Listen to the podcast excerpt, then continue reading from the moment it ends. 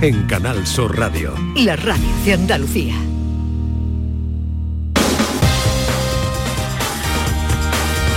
En Canal Sur Radio, gente de Andalucía, con Pepe da Rosa. Queridas amigas, queridos amigos, muy buenos días. Pasan cuatro minutos de las 11 y esto sigue siendo Canal Sur Radio.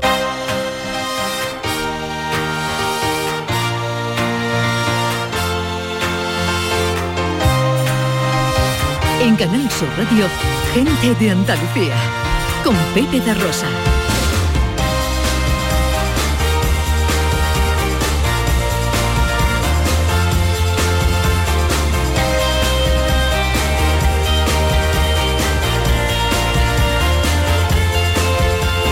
Hola, hola. Hola, ¿qué tal? ¿Cómo están? ¿Cómo llevan esta mañana de sábado 17 de septiembre de 2022?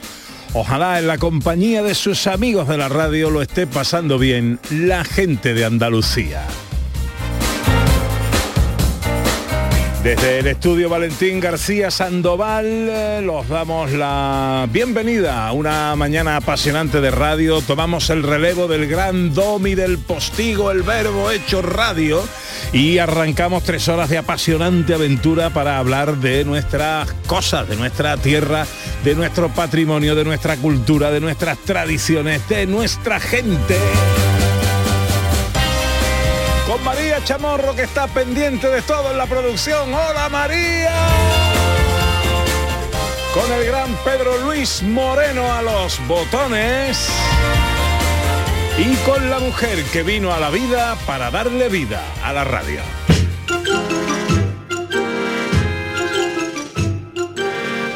Porque ella es como la luz del alba porque ella es en sí una amanecida, porque ella es quien tiñe de naranja el atardecer, es de mi reloj la manecilla y el brote de una flor que empieza a reverdecer.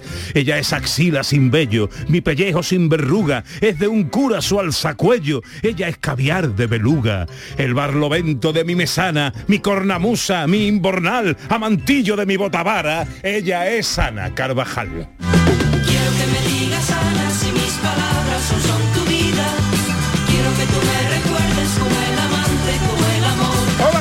buenos días. La mitad de las cosas que me han llamado no sé lo que son, así que no sé qué, no sé qué pensar. Bueno, hombre, arranca una temporada nueva, eh, ya hay que dejar atrás el decibelio y el búmetro, ¿no? Yo- Lo de cornamusa es lo que se me ha quedado. Bueno, corna- ¿Qué es la cornamusa? Pues la cornamusa es esa herramienta que tienen los barcos, ese aparejo que tienen eh, los barcos para eh, eh, amarrar los cabos ¿eh? y que Pero es quede bonito, fijo ¿no? a tierra. Eso es bonito y bueno, ¿no? Es precioso. Y el Ah. amantillo, ¿tú sabes lo que es el amantillo? No. El amantillo es el cabo que eh, eh, mantiene a ver- eh, horizontal la botavara de un barco de vela. Eso es fundamental para la navegación. Ah. ¿Qué más cosas? De, el barlovento de mi mesana. El barlovento es el viento que viene sí. hacia la vela y la mesana es la vela cuando un barco velero tiene dos palos, la vela que está más a popa. Para la navegación es fundamental, sin eso no, no se navega. Ah, vale, pues me voy a conformar entonces. Claro, sabes Buenos que yo soy días. muy náutico y que todo esto tiene su razón de ser. Bueno, ¿qué tal la semana? Maravillosa, emocionada, preparando eh, todo lo que tenemos hoy para ofrecer a la gente de Andalucía. Que no es poco y que avanzamos ya en sumario.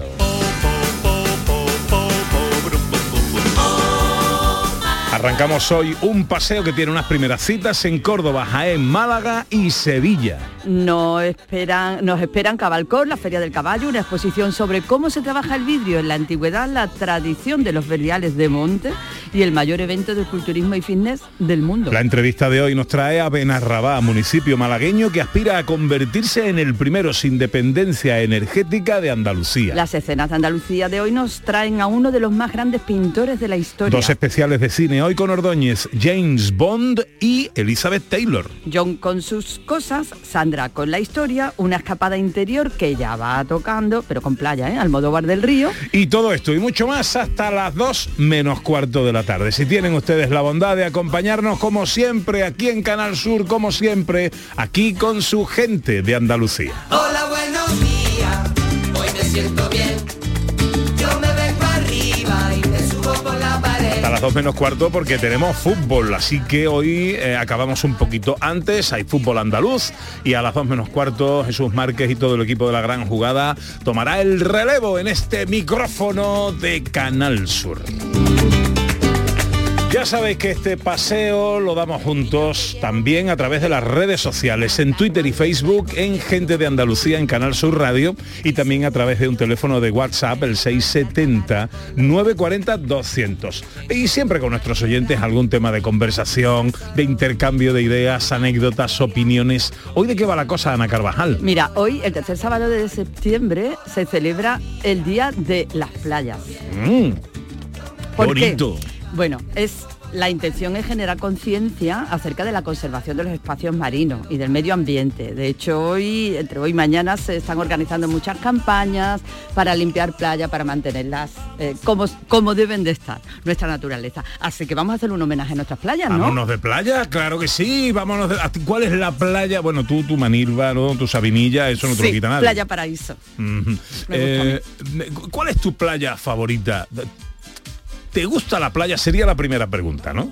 Mi padre decía, qué aburrida es una playa. Es verdad que a la playa, que a la playa hay que darle alguna actividad, algún algo. Hombre, ¿No? eh, pero que se pueden hacer muchas cosas en la playa, no solo está ahí, que también está muy bien, está tumbadito leyendo un libro, Por ejemplo, está ¿no? Por muy ejemplo.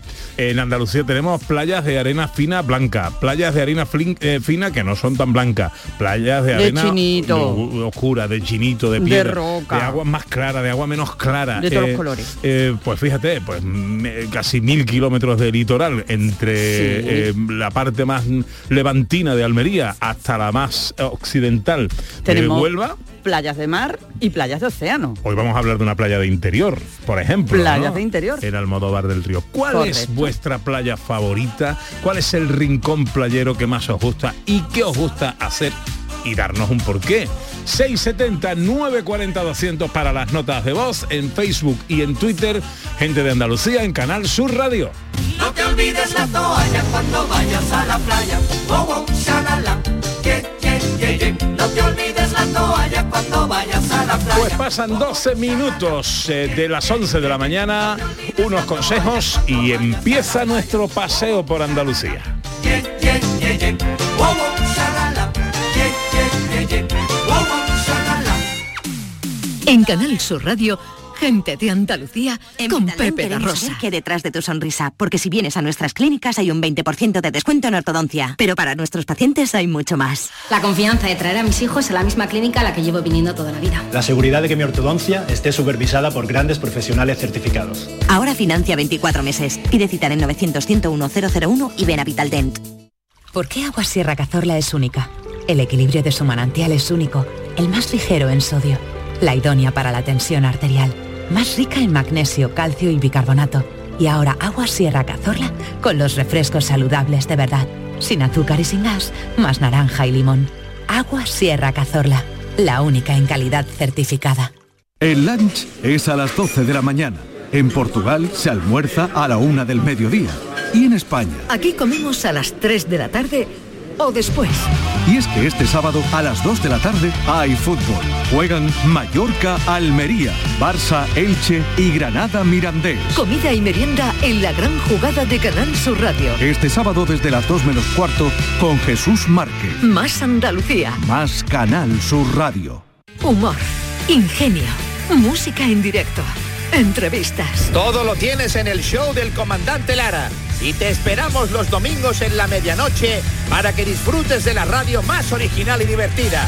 ¡Vas a flipar! ¡Síguenos! El show del comandante Lara. Este domingo en la medianoche. Canal Sur Radio. La radio de Andalucía. En Canal Sur Radio, gente de Andalucía con Pepe da Rosa.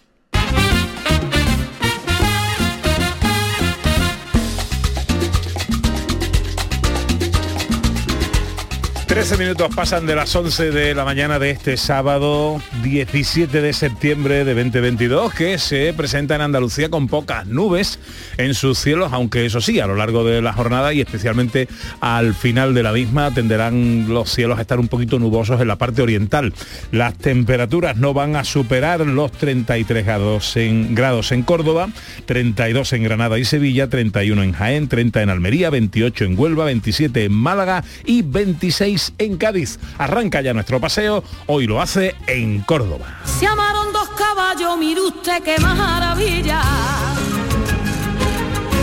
Mire usted qué maravilla, en la plaza de la Mancha, en el patio de Cuadrilla, se enamoró mi caballo de una yegua de Castilla. De Castilla y de muchos eh, lugares de España llegan a Córdoba eh, caballos a participar en Cabalcor, la Feria del Caballo 2022. Reúne en Córdoba a 103 caballos de 45 ganaderías. Y además, eh, como hemos escuchado en el boletín informativo, desde las 10 de la mañana ha comenzado el séptimo concurso de atalaje de tradición. Vamos a saludar a Javier Gómez, que es gerente de Córdoba Ecuestre, que organizan esta Feria del Caballo de Córdoba, Cabalcor. Hola Javier, muy buenos días. Muy, muy buenos días, Pepe. Un placer estar con ustedes. Igualmente, hombre, muchas gracias por atendernos. ¿En qué momento estáis? ¿Qué está pasando ahora mismo? Bueno, pues se está desarrollando una de las sesiones de, de este concurso morfológico que afortunadamente en los últimos años se ha consolidado como el mejor concurso que hay casi en el mundo de los puntuables para eh, esa final del campeonato. Y, y bueno, tenemos la suerte de contar con unos magníficos ejemplares con ganadería llegada de todos los rincones de la geografía española y también de Guatemala, México incluso Estados Unidos. ¿no? Por lo tanto, estamos en, en el momento álgido de, de Cabalcor y disfrutando de un magnífico tiempo y en este edificio tan singular como son las caballerizas reales de Córdoba.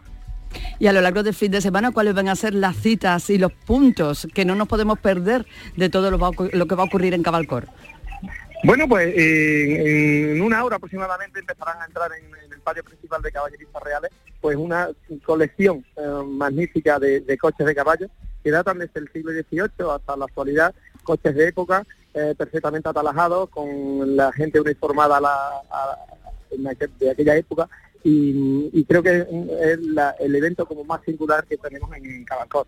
Posteriormente se continuarán con las secciones de machos en, la pista principal y finalizaremos con un espectáculo especial que hemos preparado y hemos confeccionado pues para, para este momento en el que nos acompaña un experto en Doma Libertad y con cuadros que, que también presentamos como novedad en, en este evento.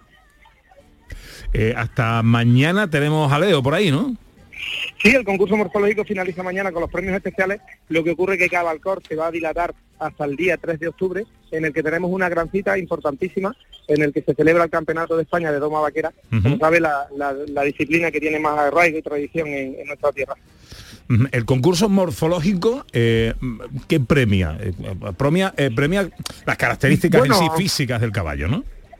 Bueno, es un concurso morfofuncional en el que, como bien dice, por un lado se valora lo que es la morfología, la belleza, pero por otro lado las actitudes que tienen los distintos ejemplares para el deporte. Por lo tanto, lo que buscamos es un caballo que sea bello, pero que también lo podamos utilizar en, en el deporte. Eh, como sabe, el caballo de pura raza española eh, está muy bien dotado pues para disciplinas como la doma clásica, como la alta escuela, y también pues cada vez más se va introduciendo pues en otras disciplinas eh, como el salto y el, y el mundo del enganche. Por lo tanto, es un caballo muy versátil, muy funcional, sobre todo muy bello y con una nobleza pues que no es comparable a otros. Hombre, para mí, para mí, eh, que no, tampoco entiendo demasiado, pero para mí yo creo que la pura raza española en, en el caballo es la que quizás lo constituye de manera más hermosa, ¿no? Absolutamente, absolutamente. Cada vez eh, se utiliza, como digo, para, para el tema deportiva y sobre todo es el más cotizado, el más codiciado, pues para el disfrute, que de, tanto personas mayores como jóvenes pueden disfrutar de, de esa nobleza que anteriormente les comentaba y en un caballo que, que es realmente único. Javier, ¿de qué manera eh, la gente que no participe activamente, es decir, los que no sean compradores de caballos, vendedores de caballos o, o ganaderos, pueden participar en este cabalcor o acercarse ahí a las caballerizas? Bueno, a excepción de- del espectáculo, toda la actividad que, que planteamos es gratuita, porque lo que también se, se trata de que la gente disfrute y que la gente le acerquemos eh, lo que es la nobleza y, y la belleza de este, de este animal. ¿no? El, el- el calendario que tenemos de actividades es muy amplio, muy variado, y precisamente para eso, ¿no? porque hay, hay gente que le gusta unas cosas y a otros lo diferente, por lo tanto esa variedad hace que, la gente pues poquito a poco se vaya introduciendo en un elemento que como saben eh, viene unido, es indisoluble a la cultura andaluza. Pues hasta mañana domingo en las caballerizas reales de Córdoba y con motivo de la celebración de este vigésimo séptimo concurso internacional morfológico Ciudad de Córdoba, Cabalcor 2022, eh, tienen ustedes la oportunidad de disfrutar de la hermosura del caballo de pura raza española. Javier Gómez, gerente de Córdoba Ecuestre, gracias por atendernos amigos, que vaya todo muy bien. Muchísimas gracias a ustedes, un placer.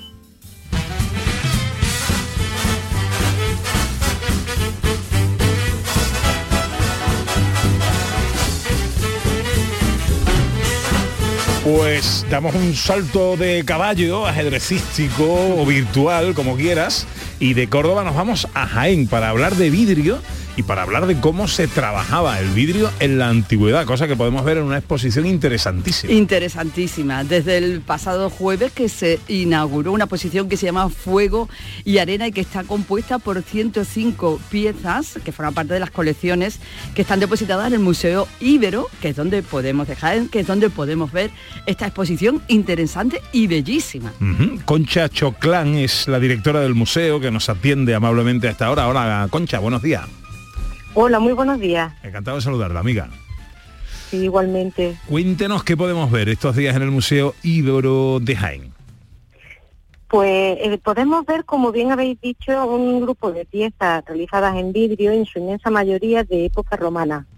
La hemos organizado con, con idea de celebrar este año internacional del vidrio y queríamos participar con una parte de nuestras colecciones que tiene unas calidades extraordinarias que proceden de toda Andalucía prácticamente, porque tenemos piezas de Sevilla, de Córdoba, de Jaén y de distintos yacimientos arqueológicos de esas provincias, ya digo, casi todas son de época romana, que, que tienen un estado de conservación extraordinario y que aparte de contarnos la historia de cómo se implantó el vidrio en, en nuestra cultura, en el Mediterráneo, pues también podemos participar de una visión estupenda y agradable de unas piezas bellísimas, como bien habéis dicho. Mm, además, porque imagino, eh, Concha, que a través del conocimiento de estas piezas, aparte de conocer cómo se ha ido trabajando a lo largo del tiempo, de alguna manera su uso también nos va explicando nuestra historia. Eh, exactamente. Eh, por una parte, lo que podemos ver es cómo se empiezan a introducir esas piezas como unos objetos de lujo, a través del comercio fenicio inicialmente y posteriormente a través de tanto de griegos como de cartagineses, pero no se producían todavía en la península ibérica. Como digo, eran piezas ornamentales, eran gemas, eran pequeños amuletos y también pequeños ungüentarios realizados con una técnica concreta que es la técnica del núcleo de arena. Eh, eso ofrece unos productos eh, muy hermosos, muy hermosos y muy frágiles, por supuesto. Eh, eso estamos hablando del primer milenio antes de Cristo. Eh, a partir del siglo I, sobre todo del siglo I después de Cristo, se empieza a introducir y a implantar de una forma ya mucho más masiva el vidrio a molde y posteriormente el vidrio soplado. Eso supuso un cambio brutal en las costumbres porque si hasta entonces lo que se utilizaba para casi todo, eh, los temas más delicados como los perfumes, como las copas de lujo, eran o bien en cerámica o bien en plata y por supuesto en oro en los casos más excepcionales, el vidrio pudo sustituir ese tipo de producto y claro, al abaratarse se expandieron por toda la sociedad. Entonces es muy habitual que nos encontremos en las tumbas, sobre todo en, tumbas de época romana. Eh, el, vidrio sufrió distintos avatares y por eso nosotros nos hemos querido centrar especialmente en lo más cercano a la cultura ibérica, que son esas primeras producciones del, primer milenio antes de Cristo y en esos primeros productos de los siglos primero y segundo después de Cristo. El vidrio pasó de ser un artículo de lujo, un artículo cotidiano, eh, eh, algunas de las cosas que, eh, que resaltáis ¿no? y que explicáis en esta exposición y que podemos ver el, valor que tuvo en, en, aquella época, ¿no? en la antigüedad del vidrio. Sí, sí, sí. Pero también queremos resaltar un detalle muy curioso que puede pasar muy desapercibido.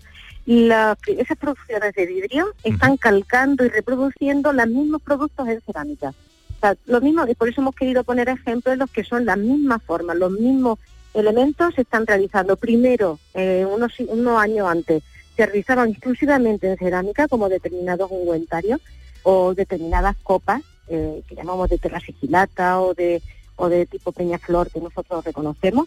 y del siglo I antes de Cristo y que inmediatamente cuando se introduce el, el vidrio soplado y a molde empiezan a producirse exactamente iguales en, en, en, vidrio. O sea, mm, al principio de lo que se trata es de que los productos que eran mucho, evidentemente más vastos, pues empiezan a hacerse mucho más bellos, más livianos y en principio más de lujo, pero después extendido a toda la comunidad, reproduciendo esa forma exacta a las que ya eran previamente de cerámica. Es una cosa curiosa que pasa de esa perspectiva que hemos querido resaltar también en la exposición. También son pequeños milagros porque objetos tan delicados que a lo largo de los siglos hayan llegado hasta nuestros días y los podamos observar, pues eh, eh, eh, también tienen un valor añadido todo eso. Sí, sí, sí. Resulta sorprendente que haya algunas que están perfectamente conservadas y que tienen más de 2.000 años de antigüedad. También es cierto que la mayor parte de esos productos proceden de tumbas, son espacios cerrados, normalmente protegidos con algún tipo de cubierta y eso ha facilitado que llegaran hasta nosotros más intactos. Pero no hemos podido poner en la exposición por la delicadeza que tiene y la dificultad que tiene su presentación la patina de Cástulo, que es tan sumamente conocido, la patina de Cristo en Majestad de Cástulo, que pues se puede disfrutar de ella en el conjunto arqueológico de Cástulo, que es de los poquísimos ejemplos que tenemos de productos de vidrio de esa extraordinaria calidad que no son de tumbas, que son de otro tipo de espacio, en este caso concreto un espacio religioso. Y eh, son, son piezas de una, de una belleza y de una calidad extraordinaria. Y para ver el milagro de cómo surge todo eso, el que tenga oportunidad, esta tarde hay un taller para observar en vivo, ¿no? Cómo se hace como ese milagro del vidrio soplado, a mí me parece un milagro. Exactamente, esta tarde a las 7 así hace un taller exhibición en que la gente va a poder intentar también realizar una experiencia de soplar vidrio. La realizamos aquí en la explanada delantera del museo a las 7 de la tarde eh, y esperemos que la gente disfrute y, vea en directo cómo son esas técnicas que supusieron un avance fundamental para, para nuestra cultura, para nuestra vida cotidiana. Dinos en qué horarios y hasta qué día podemos ver esta exposición pues queremos tenerla hasta el mes de mayo. O sea que como, como el año internacional del vidrio se extiende un poco a lo largo de principio del año del año próximo, la queremos mantener mientras estén la, todas las, actividades que se realizan con, con, ese motivo. Así que en principio la vamos a tener hasta el mes de mayo. ¿En qué horarios y días? De martes a sábado de 9 a 9 de la noche y, y domingos y festivos de 9 a 3 de la tarde pues exposición Fuego y Arena, el vidrio en la antigüedad en el Museo Ibero de eh, Jaén. Concha Choclán es la directora del museo. Concha, muchas gracias por atendernos. Feliz fin de semana. Muy buenas tardes y feliz fin de semana a todos.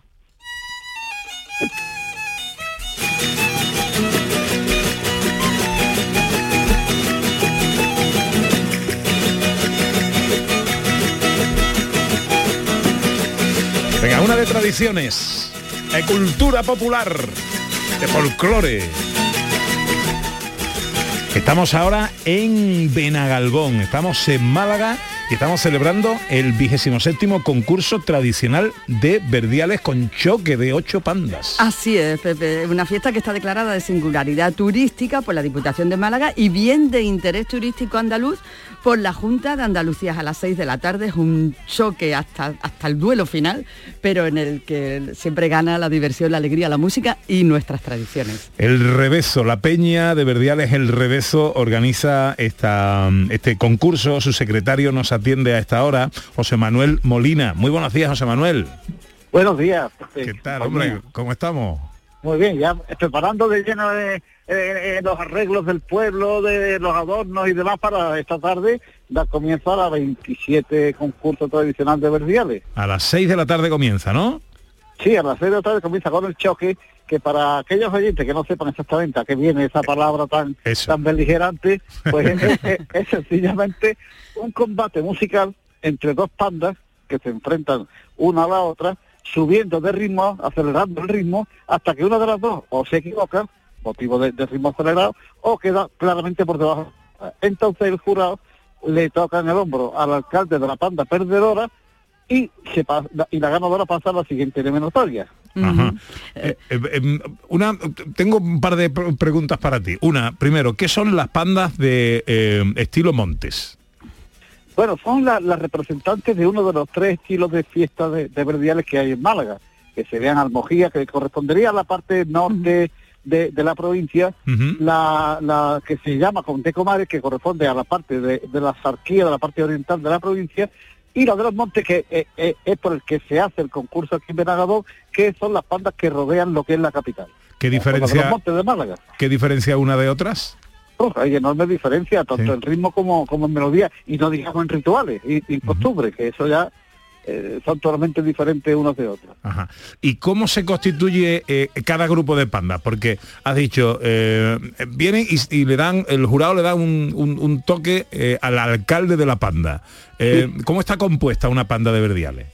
Bueno, una panda, antiguamente, de hecho, las pandas no existían como tales, sino que había una persona que se encargaba de hablar con los fiesteros, reunirlos, convocarlos, y esa persona era el alcalde de la panda con la que recorrerían lagares y, y- y ventas en los días de Navidad, en los días de la Pascua de Navidad. El resto del año no, no existían como tales.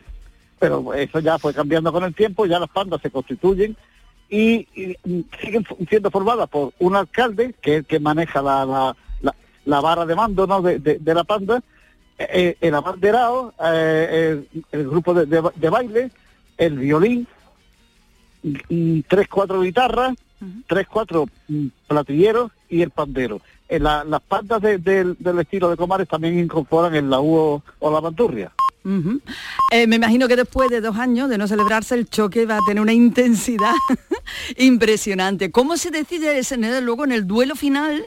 ¿Cómo se decide quién gana o cómo es todo eso? Eh, eh, ¿Cómo es eh, esa Sí, parte final? eh, sí, mira, el concurso tiene dos fases. Uno que sería el choque de pandas, que se decide por las pandas por eliminatorias. Llegan hasta dos que, que chocarían en la final y de las dos una queda ganadora. Pero luego el jurado se, eh, dirige a aquellos lugares de plazoletas, callejuelas que, que hay en Veragaldón donde están las pandas a mm, es- escuchar tres, tres luchas de fiesta, tres piezas de, fiesta para proceder a, puntuar el mejor baile de bandera, la mejor pareja hombre-mujer de baile y la mejor fiesta. Ese sería el, co- el- el concurso grande de, de- la fiesta, ¿no? Que lleve la mejor fiesta, la mejor panda. Eh, Luego también, luego también si, si me permite, Sí, sí, eh, claro. tenemos do- dos, sí, dos premios especiales, aparte de, de- de estas dos fases de concurso, que serían el premio a la mejor copla levantada, que no es ni más ni menos que las antiguas coplas trovadas, las antiguas coplas que, que se hacían de repente de improviso, y, y- y llevamos como 5 o 6 años recuperando esa costumbre que se perdió en- también en la fiesta de Verdiales y la verdad es que con gran éxito porque la calidad de las pandas que se presentan a la Copla Levantada cada año va, va mejorando. Y este año como novedad hemos instituido un premio a las pandas que tengan mejor ambiente. Porque co- como, comenté antes, las pandas no, no pasan por un escenario, sino que se distribuyen por el pueblo y cada uno tiene su corrillo de, de aficionados y de, y de gente que lo escuchan a, a pie de calle y, y siempre se ve unas pandas que tienen mejor ambiente que otras, que tocan más o que la gente interactúa con ellos porque cantan, bailan y demás, ¿no? Pues queremos también que se fomente ese tipo de, de- de actividad eh, en el concurso y hemos creado el premio a la- al mejor ambiente fiestero. Entonces eso, hay un eso. jurado, hay un jurado de incógnito que nadie conoce, nadie sabe que solamente los, los, los, los de la peña al revés, los de la normal, que mm, sin que ni la panda lo sepa, va a estar escuchando, va a estar viendo y va a estar apreciando el ambiente que, que tiene cada una en sus distintos lugares de, de actuación. Qué bien. Bueno, ¿dónde va a tener lugar el concurso? El concurso eh, en, en el pueblo de Benagalón. Es que no hay no hay un escenario, no hay un sitio único para, para el concurso. Solamente el choque que se hace en, en la puerta de la iglesia, en la plazoleta de, de la iglesia, pero luego el, el concurso a la mejor fiesta, las pandas, conforme van perdiendo el choque, se van ya distribuyendo por lugares, rincones, plazoletas, calles de, de- Qué del pueblo. Y es el público, sí, sí, y es el público el que se el que va de panda en panda, escuchando una, escuchando otra, y la verdad es que esto se convierte Qué en un auténtico itinerario de, de- Es que, va- vamos a ver, este concurso se, se pensó desde el punto de vista del fiestero, de que el, el primero que tiene que pasarlo bien es el fiestero de, de la panda. ¿Por qué? Porque si el tío se está divirtiendo, si lo está pasando bien, va a transmitir esa, esa alegría y, esa, y ese sentido de fiesta a, a todo el que lo esté viendo, a, Claro. todo, a todo el público. Que no es el, el- el típico festival frío de la gente sentada delante de una y las pandas pasando por el... No, aquí la fiesta está en la calle, aquí la fiesta está en- entre, entre la gente. ¡Guau! ¡Qué bonito! Qué bueno. Pues nada, todo el pueblo, todo el pueblo en sí, el escenario de manera natural de este concurso de pandas, este choque hasta de ocho pandas en el eh, concurso tradicional de Verdiales de Benagalbón. Esta tarde empieza todo a partir de las seis. ¿eh? Si estáis cerquita, eh, podéis aproximaros aquí a Benagalbón, que además es un sitio precioso, y disfrutar de una, bueno, pues de una fiesta y de la tradición de las Verdiales. José Manuel Molina es el secretario de la Peña de Verdiales, el Rebezo, que organiza este concurso. Gracias por atendernos, que vaya todo. Eh, ¿Tú participas, me imagino o no? Hombre, yo estoy en la panda Santopita, es, es, es, una de las mejores. ¿Cómo, se, cómo se llama? ¿Qué te sé decirlo? ¿Cómo se llama tu panda? Santón Pitar. ¿Cómo? Santón Pitar. Santo. Pitar es, un monte muy alto que hay entre Comares y, Olías, en, en, la parte cercana a la capital, pero en la parte oriental de, de Málaga. Ajá. Muy bien. Bueno, pues nada, suerte para esta tarde, José Manuel muchísimas gracias, muchísimas gracias a vosotros por acordaros de, nuestra fiesta, que es, que es la de todos. Exactamente, así es. Un abrazo muy fuerte, amigo. Igualmente. Gente de Andalucía, con Pepe de Rosa.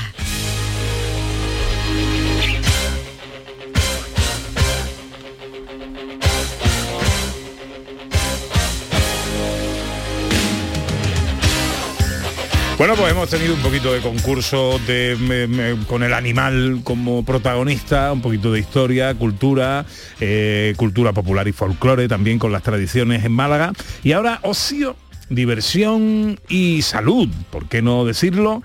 En Sevilla, con el mayor evento de culturismo y fitness del mundo. Que va a reunir en el Palacio de Congreso a más de 25.000 personas, entre ellas 6.000 atletas de 8 países y además que hoy sábado va a contar con conexión en directo con Arnold Schwarzenegger, que es el que le da además nombre, porque fue creador a este evento de culturismo y fitness. No, no me diga, el mismo Arnold. Arnold Sport Festival Europe. Así se llama. Rafael Santonja, Santonja es presidente de la Federación Internacional de Bodybuilding. Eh, Rafael, buenos días. Buenos días. ¿Y cómo estamos, hombre? Pues disfrutando mucho del deporte, de la salud, del entusiasmo de todos nuestros deportistas y de los aficionados del fitness y disfrutando de Sevilla, que es una ciudad para vivirla y para disfrutarla. Así que tenemos eh, videoconferencia en directo con el mismísimo eh, Arnold Schwarzenegger. Sí, esta noche a las 8 en la apertura del evento profesional de bodybuilding, Arnold estará eh, en la pantalla. Él está terminando precisamente hoy la filmación de una serie eh, de televisión sobre su vida y eso le impidió estar con nosotros, pero él tiene muy cerca Sevilla y, la tiene en, en, su programa para próximas ediciones para acompañarnos. Bueno, ¿qué es esto? ¿De qué estamos hablando? Cuéntanos. Pues estamos hablando de deporte en todas sus escalas, deporte de alto rendimiento, deporte eh, de esparcimiento, deporte de salud. Estamos hablando de 40 modalidades deportivas y mm, pues es un punto de encuentro de personas de los cinco continentes. Son 81 países los representantes que hay aquí, eh, deportistas, oficiales, eh, aficionados, empresarios y el punto es a través de la unión en el deporte, del disfrute del deporte como forma de vida y de un mensaje a la sociedad de optimismo y de buena forma. De fomentar la vida saludable desde el año 89 se está celebrando este evento, es la segunda edición ya que se celebra en Sevilla y cuáles serían, para todo aquel que quiera asistir, que esté de camino, cuáles serían las citas más importantes que entre hoy y mañana van a tener lugar. Bueno, hay muchos deportes de combate, hay muchas actividades eh, también infantiles, porque el deporte es un, ingrediente en la vida que tiene que empezar en las primeras etapas. Hay, por supuesto, muchas actividades de fitness, hay fisicoculturismo, eh, hay pool dance, eh, unas pruebas espectaculares de strongman y en definitiva, en cada rincón de Fibes hay algo digno de verse y algo que va a inspirar a nuestros visitantes pues a seguir con su afición o a iniciarse en ella. Oye, que no es una cosa menor, ¿eh? que leo por aquí que se espera la afluencia de 25.000 personas, que a través de redes sociales esto alcance a más de 170 millones de personas en todo el mundo y que el impacto económico de la ciudad puede ser de cerca de 4 millones de euros. ¿Tanto mueve esto? Bueno, eh, efectivamente, porque al final, eh, pues todos los que viajan, pues están consumiendo, eh, están ocupando plazas hoteleras, están disfrutando de los restaurantes y de todas las magníficas ofertas de servicios que, que tiene Sevilla. Y él es también no solamente es deporte, yo creo que también sirve para redefinir una forma nueva de turismo, ¿no? que es un turismo activo, que disfruta de su actividad en un entorno eh, que merece la pena por mil razones, eh, como es Sevilla. Yo creo que es una nueva etapa para todos que beneficia, en este caso, al deporte, a los deportistas, a los empresarios, a la ciudad, y es una relación ganador-ganador.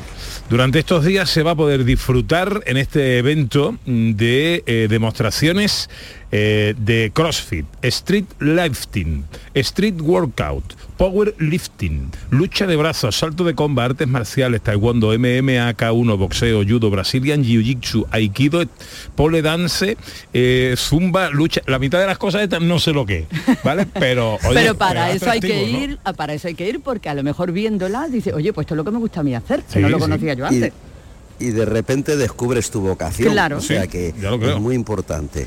Bueno, pues esto va a ser en Fibes, en el Palacio de Congresos y Exposiciones de Sevilla. Estamos hablando del Arnold Sports Festival Europe, el mayor evento de culturismo y fitness del mundo. Dinos hasta cuándo estáis ahí pues hasta la última hora del domingo. Eh, desde ayer por la mañana que comenzaron las actividades, previamente se habían estado haciendo eliminatorias, instalaciones, etcétera, etcétera.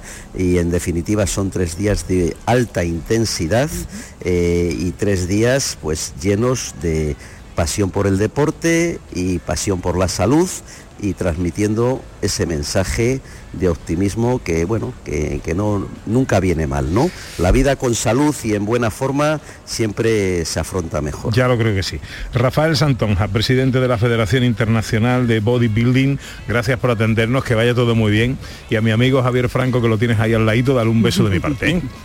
A Javier lo tenemos en forma, eh, se lo doy de tu parte y muchas gracias por seguirnos. Un abrazo muy fuerte, amigo. Un abrazo.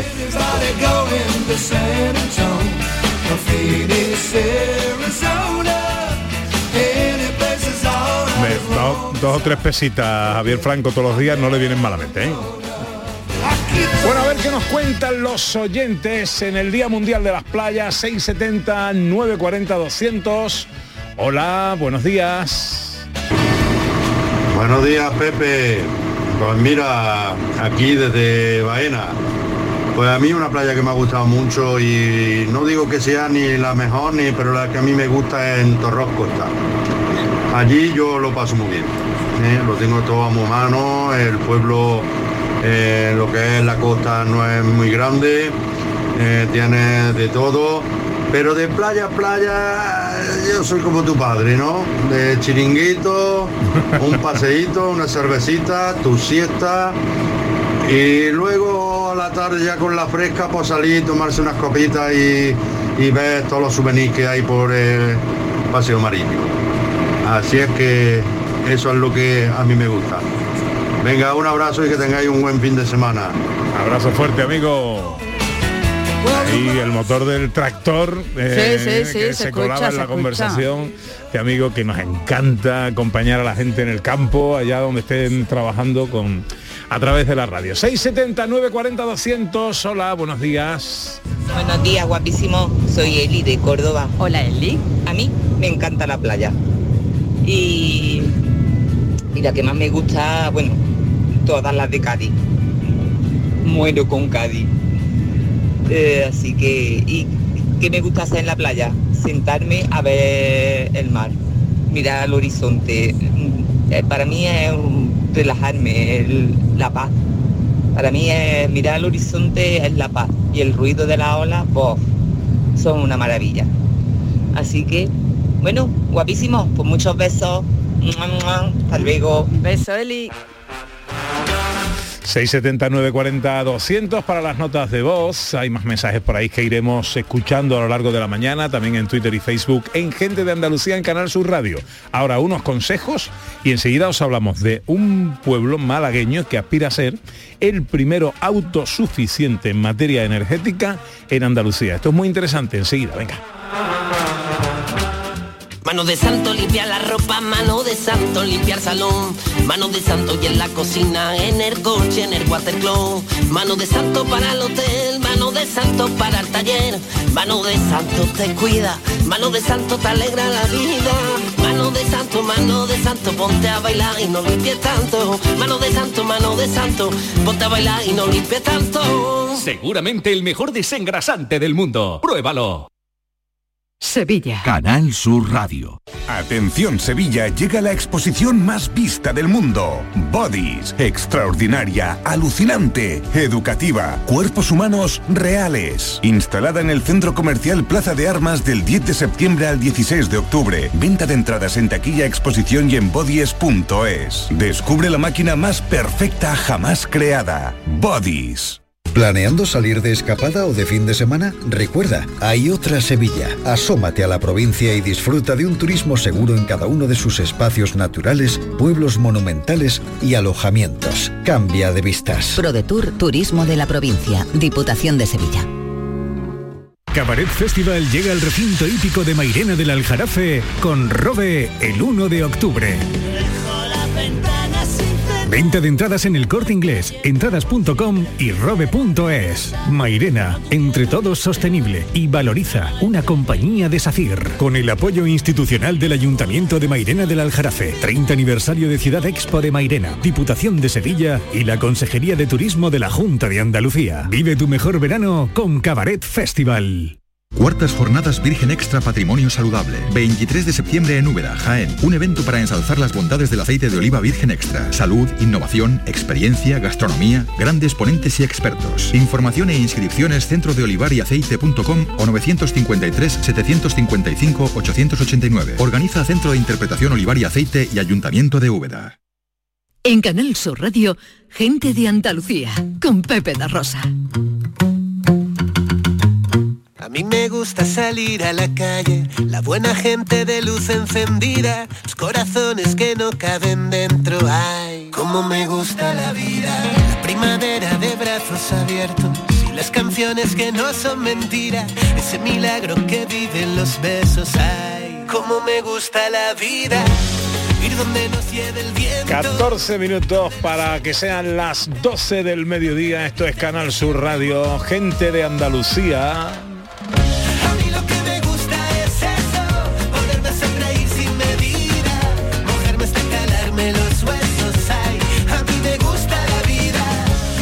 La vida y con unas facturitas de luz más baratitas nos gustaría más, ¿eh? aún. Eh, vamos con la entrevista de este sábado que nos lleva a un pequeño municipio de Málaga eh, que pretende convertirse en un pueblo autosuficiente. Tiempos de recibos de infarto, medidas para intentar ahorrarnos el coste de la luz. Estamos eh, ante un proyecto que puede ser pionero en Andalucía. Así es, Pepe, y, y de no contaminar, o sea que incluye también esa vertiente de no contaminar y de ser sostenible. Entonces estamos en ello y ojalá esto se implante no solo en este pueblo, sino en la mayoría de los pueblos de Andalucía. Silvestre Barroso es el alcalde de Benarrabá. Este es el municipio del que os estamos hablando. Alcalde, muy buenos días. Hola, buenos días. Bueno, la idea es que Benarrabá sea eh, autosuficiente en materia energética, sea un pueblo sin dependencia energética. ¿Nos puede contar cuál es la aspiración exactamente eh, para traducirlo a un lenguaje que lo entendamos? De la, las aspiraciones tú bien lo estás diciendo en los comentarios que he hecho antes. Producir energía limpia y ahorro a los vecinos. Reducir la factura de la luz a un 60, un 70% en principio es la idea y el, y el proyecto que estamos trabajando. Desarrollando. Que no es tan fácil porque, claro, eh, todo esto también tiene eh, cosas que ajustar. Quiero decir, eh, las placas solares, ¿dónde irían colocadas? Porque esto tiene también un impacto visual, claro. Sí, claro, eso es muy importante también porque estamos hablando de los huertos solares, macro huertos, que estamos totalmente en contra. Estamos en un pueblo que no llega a 500 habitantes, en el Valle de Genaki, en Serranía de Ronda. Una- un- un- vamos, vivimos del turismo, entonces implantar un huerto solar, eso es, es inviable. Entonces la idea es, son pequeños, pequeñas instalaciones, un parking que vamos a construir para 100 vehículos, llevaría pérgolas solares y después los edificios públicos, ayuntamientos, edificios múltiples, centro de innovación y también en las naves que tenemos a la entrada del pueblo. Con eso nada más cubrimos el, el 100% de los vecinos. En el estudio que se ha hecho se cubre las necesidades básicas. Ajá. Eh, bueno, ¿cómo pretenden hacer todo esto? ¿Cuándo queréis empezar? Eh, ¿Cuándo será una realidad? Eh, cuéntanos todos los detalles, alcalde.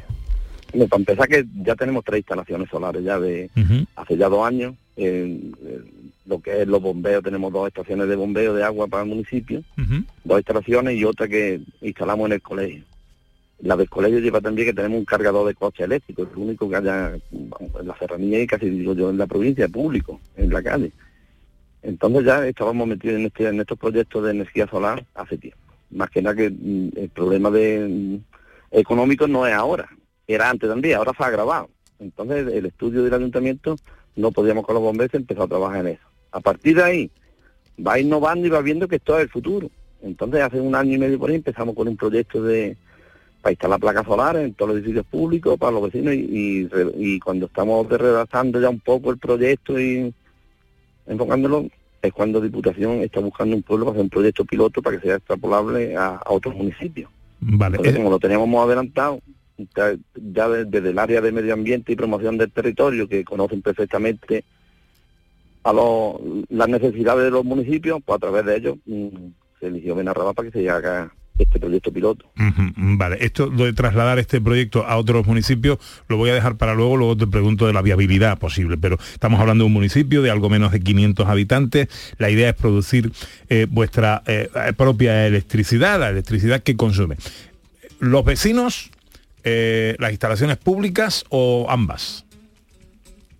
No, no, instalaciones públicas y todos los vecinos. Y todos los vecinos, o sea, el consumo particular de cada vecino también. Sí, estamos hablando de, de la creación de una comunidad energética. Que esto, alcalde, incluiría también una educación, digamos, eh, en, en la manera de utilizar la energía, porque claro, al venir toda la energía, al ser eh, toda del sol, eh, incluiría una serie de horarios y, y educación en esto, ¿no? Sí, esto va todo en el, proyecto, va incluido también porque la primera reunión que tuvimos hace dos meses para explicar un poco el proyecto, en qué va, también ver si los vecinos estaban dispuestos a participar porque se realizaron, se dejaron una encuesta, se han rellenado 150 encu- encuestas y está todo el mundo de acuerdo en que se, en que se realice este proyecto. Entonces, a partir de ahí es cuando se, se piensa, bueno, pues para, para todos los vecinos, si no se hubiera hecho solamente para equipamiento público, pero... Vale, los vecinos. Claro, los vecinos van a tener este proyecto algún coste adicional o algo o está todo financiado por la Unión Europea. Vamos, la mayor parte va financiada por, por la Unión Europea y, y Diputación que están redactando proyectos y, y si hay una partida que haya que apoyar también. Pero mm, todo no puede ser gratis tampoco. Algo hay que algo hay que poner.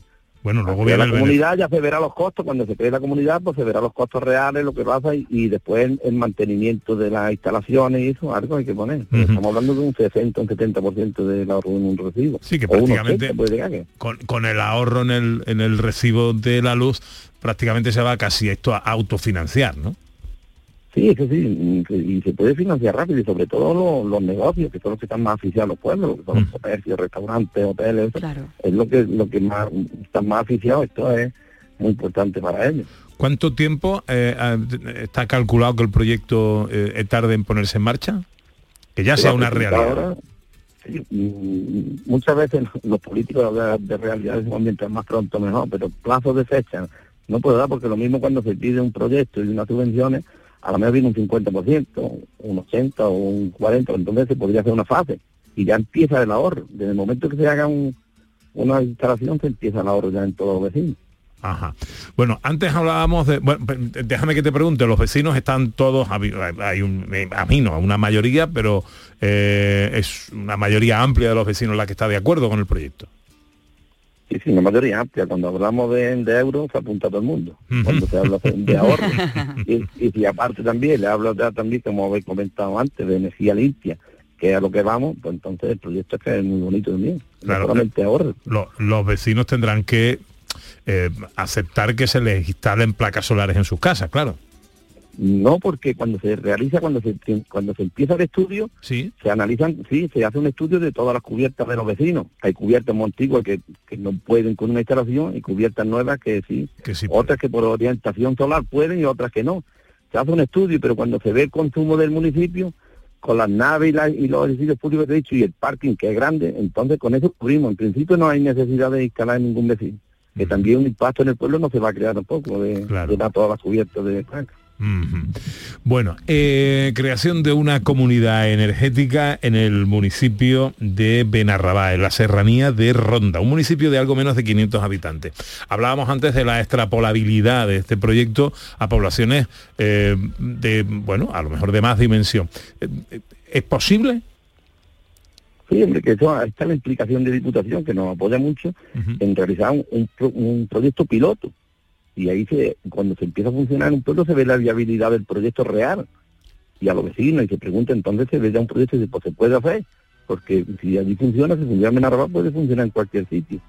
La verdad es que las leyes es muy, es muy complicado, ahora mismo te pones a tramitar cualquier documentación de comunidad energética y, y, eh, la ley está un poquito todavía muy, vamos, muy dudosa, hay que ir aclarando muchos puntos, porque ya lo que es mm, la república, la, la república, la red que hay privada de instalación la podemos usar, se paga un peaje, pero cuando hablamos de noche, que es el máximo consumo, porque habláis de educar a los vecinos, eso sí, que como dice ahora que la luz más barata de noche, poner la lavadora de noche, nosotros tenemos que ponerla de día, cuando hay luz solar. Pero después entra también otro tipo de, de, de normativa, que ya está la normativa europea, va por ahí y esperemos que eso salga en, en poco tiempo, mientras terminamos de poner en marcha el proyecto, de cuando hablan de baterías virtuales, que es una compensación de la luz. Cuando tengamos excedente de día, no lo devuelvan de noche y pagamos un peaje por, por transmitirle ahí que después no lo devuelvan, que ese es el futuro de las instalaciones solares. No me cabe duda. Un pueblo 100% eh, sostenible, que produzca, que producirá su propia electricidad. Es el sueño que va a ser posible en esta pequeña localidad serrana de Benarrabá, un pueblo que aspira a convertirse en el primero de Andalucía sin dependencia energética. Pues eh, nos encanta la iniciativa, nos encanta el proyecto. Ojalá lo veamos pronto hecho una, una realidad con el beneficio, ojo, 100% sostenibilidad para cada uno de los vecinos de esos 500 habitantes que tiene el municipio serrano de Benarrabá. Alcalde Silvestre Barroso, gracias por atendernos en esta mañana de sábado, enhorabuena por la iniciativa, ojalá eh, todo esto sea un éxito, cunda el ejemplo y se pueda trasladar también a otros municipios, a otras poblaciones andaluzas. Muchas gracias, alcalde. Ustedes.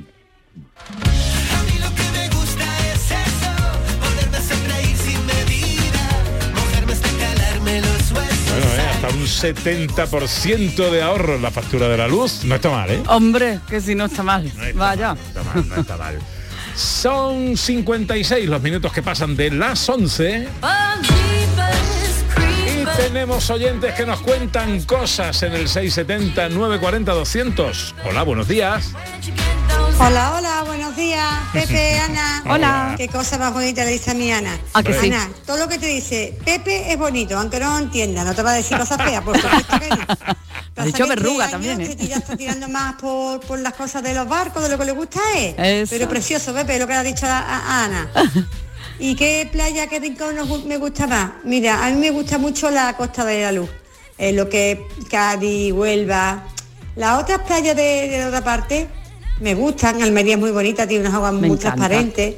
Pero yo qué sé, hijo, mm, mm, me gusta más esta de aquí de Cádiz. Y como un rinconcito, pues Chipiona, Chipiona y Mata las Cañas. Son las- se hace por cercanía también, que son las que más me gustan.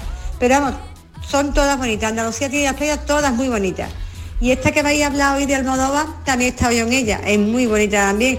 Eh, estaba allí almorzando y es un sitio espectacular, muy bonito. Bueno, dos clásicos, ¿eh? Chipiona y Mata las Cañas. Eh, Yo tengo mi playa. para nuestra amiga. Bueno, te pregunto enseguida por ella. ¿Tú tienes tu playa? Hombre, playa de Carvajal en Fuengirola. Me cago, claro, por favor, no va a tener ella su playa. No va a tener ella su Hombre, playa. por Dios. Por favor. Bueno, que llega la información a Canal Sur Radio. Canal Sur Radio, Sevilla. Ya nada te impide moverte con tu SAM. Del 1 de septiembre al 31 de diciembre de 2022, tu transporte público por mucho menos. En Tusam aplicamos un 30% de descuento sobre tarifa. Infórmate en tusam.es. TUSAM, comprometidos con todos. Ayuntamiento de Sevilla.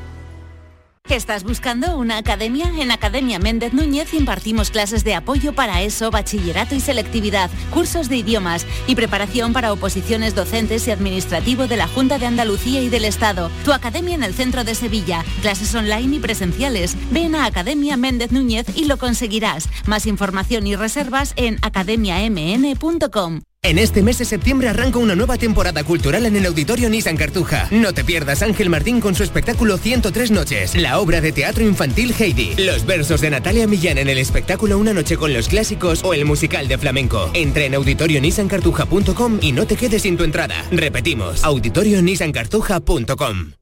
¿Planeando salir de escapada o de fin de semana? Recuerda, hay otra Sevilla. Asómate a la provincia y disfruta de un turismo seguro en cada uno de sus espacios naturales, pueblos monumentales y alojamientos. Cambia de vistas. ProDetour Turismo de la Provincia, Diputación de Sevilla.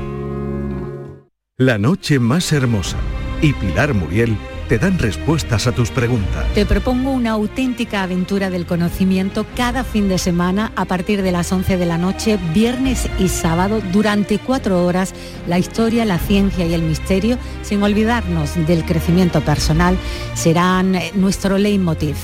No me faltes. La noche más hermosa con Pilar Muriel. Más Andalucía. Más Canal Sur Radio.